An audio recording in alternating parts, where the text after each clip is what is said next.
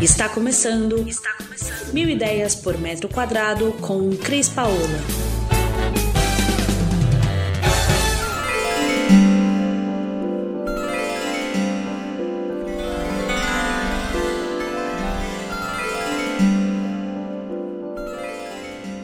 Olá, Cris Paola. E hoje eu vim aqui para falar com você.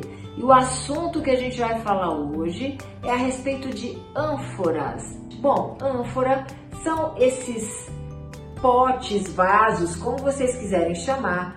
Esses potes foram criados na Grécia há milhares de anos atrás e naquela época eles eram apenas utilizados para conter líquidos, fosse ele água, fosse ele um mel. Aliás, a versão mais moderna da ânfora hoje é sem os bracinhos. Então, e por exemplo, para você colocar na sua decoração um vaso assim como o meu, que tem um azul, você pode combinar, por exemplo, com um outro vaso de murano azul. Mas como que a gente pode utilizar uma ânfora na decoração? Primeiro, a gente pode trabalhar ela dentro dos ambientes. Dentro dos ambientes, ela tem variações de tamanhos. Elas são mais finas, mais largas, mais baixas, mais altas. E você pode trabalhar numa sala, numa varanda.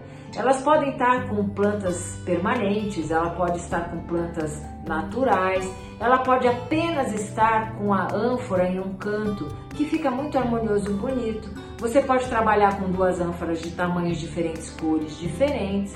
Você pode trabalhar com a ânfora e outros vasos ou esculturas ou outros objetos de decor, que ela fica muito bonita. E você pode trabalhar também as ânforas num jardim externo. E quando você trabalha num jardim externo, o único cuidado que você tem que ter é que você tem que trabalhar com uma ânfora, por exemplo, de cerâmica.